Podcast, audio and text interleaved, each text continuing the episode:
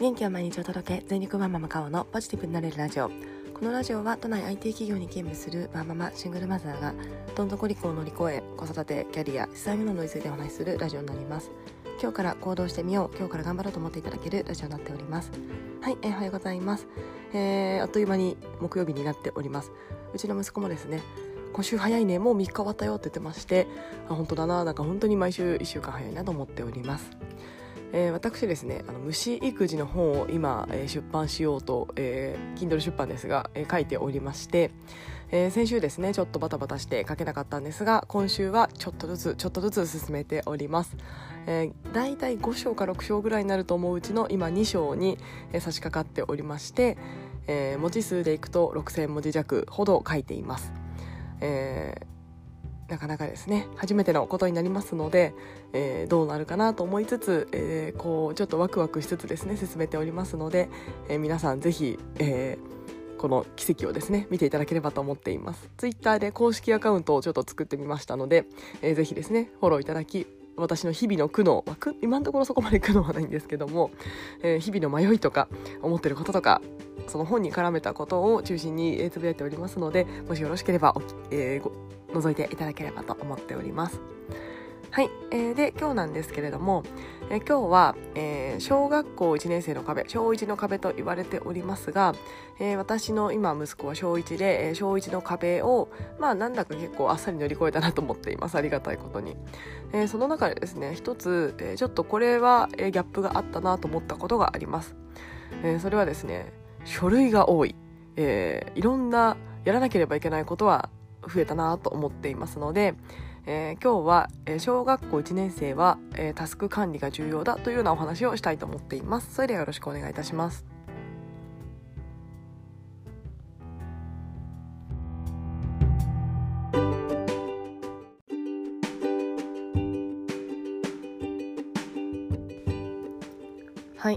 小学校1年生に来年なられる方お子さんがですねの方はおそらくちょうど小学校が、えー、こう決める時期なんじゃないでしょうか。確か私の自治体も去年のなんか今頃に、えー、書類を提出したような気がします、えー、何らか理由がある人はあの違う園に、えー、小学校に、えー、行くみたいなことをなんか手続きしてくださいみたいなのがちょうど去年の今頃だったんじゃないかな。そんな記憶がありますし、えー、健康診断とかのお知らせがなんか来たような時期だったと思いますので小学校1年生に来年、えー、お子さんがなる方はちょっとドキドキされてるんではないでしょうか、えー、で正直ですね小1の壁はちょっと運の要素が強いと思っております、えー先生がどんな人かとあとお友達がどうかっていうところになりますので結構もう運になっちゃうのでなんかこう私はたまたまですね幸いこうスムーズに、えー、乗り越えられましたがちょっとそれはですね人それぞれになってしまうのでこうすれば乗り越えられるとかそういったものはちょっとなかなか言いにくい部分なんじゃないかなと思っております。まあ、一個だけあの子供があの好きなことを、できそうなえー、環境を用意してあげるっていうのは大事かなと思っています。えー、私で行くとえー、うちで行くと虫が好きだったのであの虫がいそうな小学校というか自然が多そうな小学校に入れましたし、まあ、例えばまあサッカーが好きな子であれば、まあ、サッカーの何かこう放課後やっているような、えー、ところに入れ、えー、行って放課後サッカーやらせるとかもいいと思いますし、えー、まあ公立小学校に行く人が9割ぐらいだと思いますので、まあ、なかなか特色とかもないので選びにくいとは思うんですけれども、えー、まあ半分運だと思いつつ、えー、ただですねあんまりこう気弱すぎずに、乗り越えていただければなと思っています。で、えー、実際ですね、まあ、なってみて私の中ではまああの子供が、えー、溶け込めるかどうかっていう子供の問題は置いておいて親側の、えー、負担はどんなところかなと思った時に、えー、私の場合さい、まあ、幸いと言っていいのかあのコロナウイルスの影響でですね、えー、在宅勤務に、えー、週の半分ぐらいになることができましたので私の一番のネックはお迎えに行けないかもしれないというあのちょっと忙しかったのでということだったのでそれは、えー、なんと幸いスムーズに、えー、クリアすることができました。えなので想定していた時間よりも、え早く息子は帰ってきてますし、えその辺りは、まあ、たまたま今年だったから、えちょっと運が良かったかなとは思っています。で、えー、一つですね私が小学校1年生になってこれ大変だなと思った部分は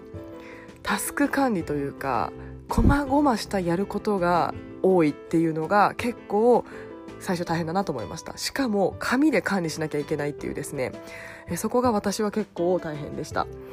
え私自身はあの仕事なんかではあの結構メールで追うんですよね。あのメールの検索であの件どうだったかな？みたいな形で、えー、メールで、えー、何々プロジェクト何々みたいな検索をしてメールを追ってあそうだったこれだった忘れてなかったなとか結構メールでフラグを立ててこれ今日やらなきゃいけないとかを結構管理していて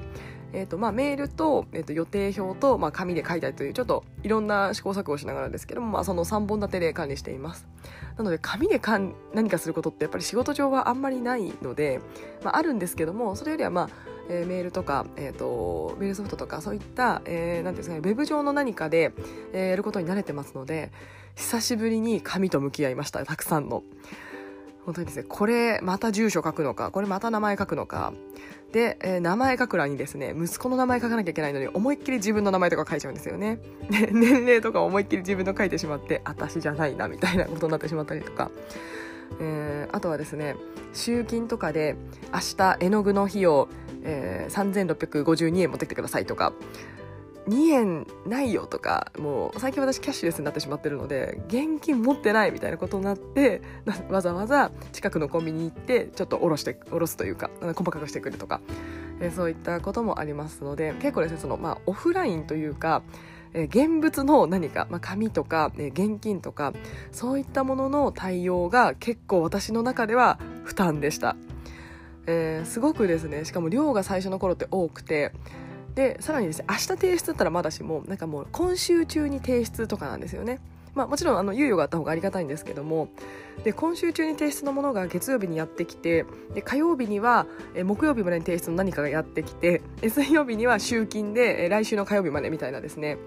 あのこれはなんと難しい、えー、スケジュール管理をしなければいけないんだということに最初結構戸惑ったなと思っています。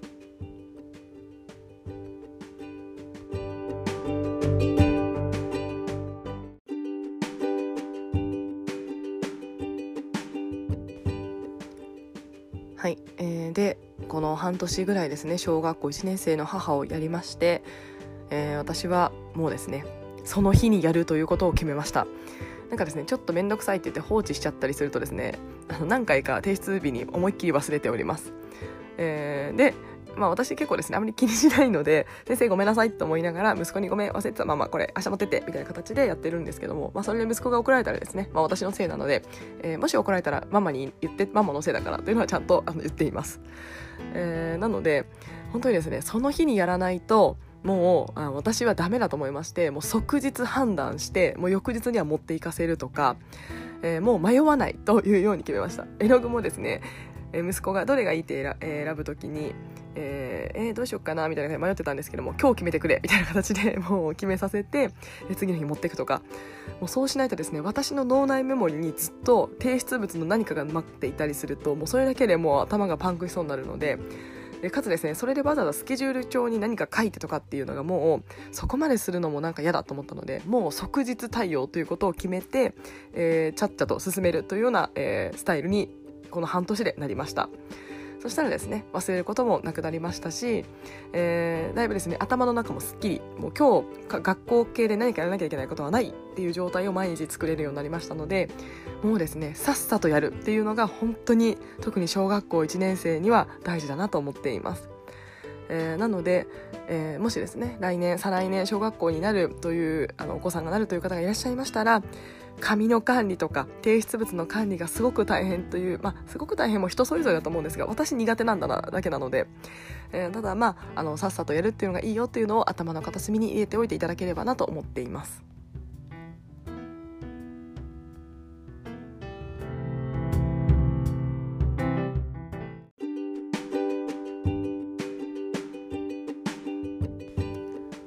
はい、あのとても余談ですがこういったですねタスク管理、まあ、やらなければいけないことを進めるみたいなスキルを学校でうまく教えてくれたらいいのにななんてふと思いました。これ結構ですね社会人になるまでぶち当たらない壁なんですよね、えー、で結構そのスケジュールの立て方とかえー、何か、ゴールに向かって、どう組み立てるかみたいなことってちゃんと教わらないんですよね。夏休みの宿題とかも、えー、バンと出されてやってこいしか言われなくてその中でどうやるといい効率的か、えー、というのをちゃんと教わらずに、えー高校大学まで来るなと思っています、まあ、大学はさすがに自分で考えてやるからいいと思うんですけども中高ぐらいで何らか入れてくれたらいいのになとふと思っています。えー、まあその日にやった方が早いっていうような、えー、まあそれが全てではないけどもそういった考えがあるよとか、えー、まあ、えっと、何かあとは何かプロジェクトがあって進めなければいけない時はこういうやり方があってみたいなのがなんかあってもいいのにななんてふと思っています、まあ、これはただのちょっとぼやきなんですけども、えー、社会人になってやったことないことに、えーとたえー、ぶち当たって結構大変だと思うんですよね、えー、なのでなんかやっぱりこう大事な実践的に大事なことっていうのがなかなか教われないまあそれはですね学校じゃなくて自分で得れる経験なのかもしれないんですけどもなんかふとですねどっかで教えてくれたらいいのにとふと思っています。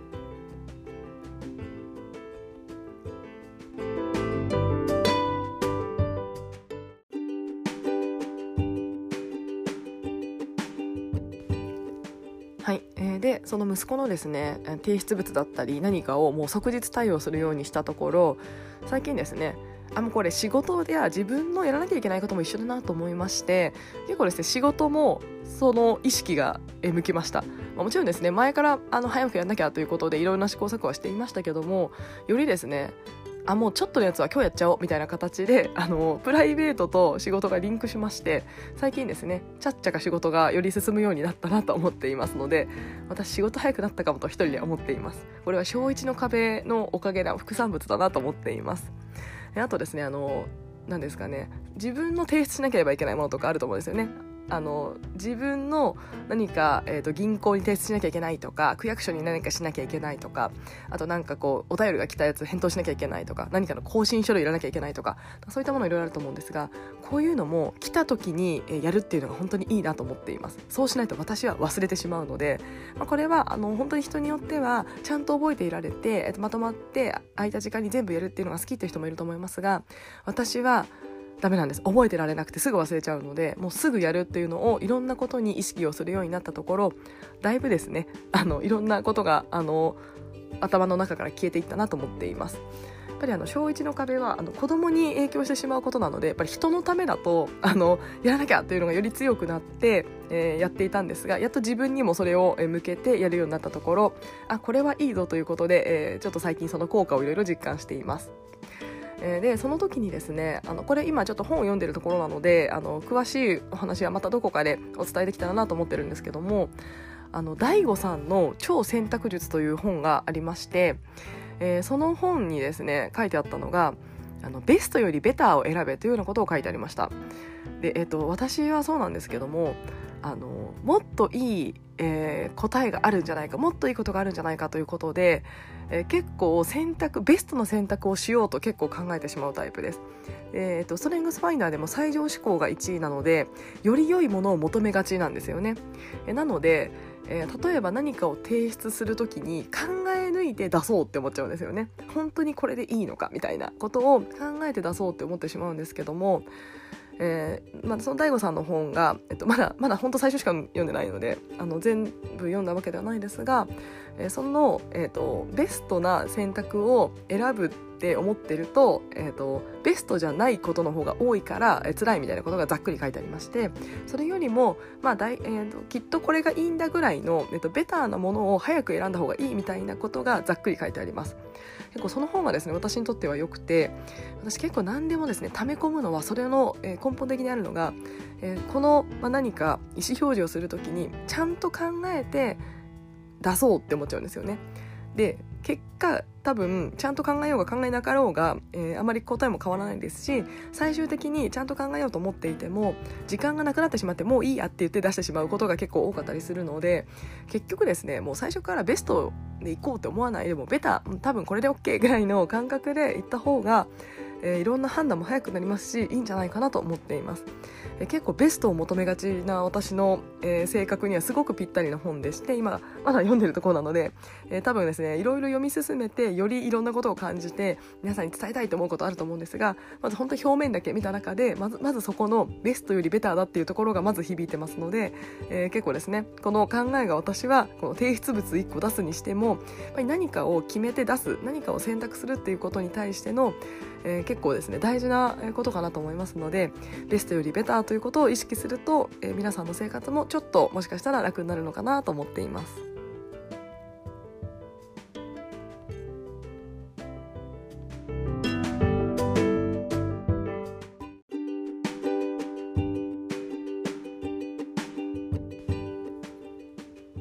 はい、えー、今日はですね小1の壁の副産物の、えー、タスク管理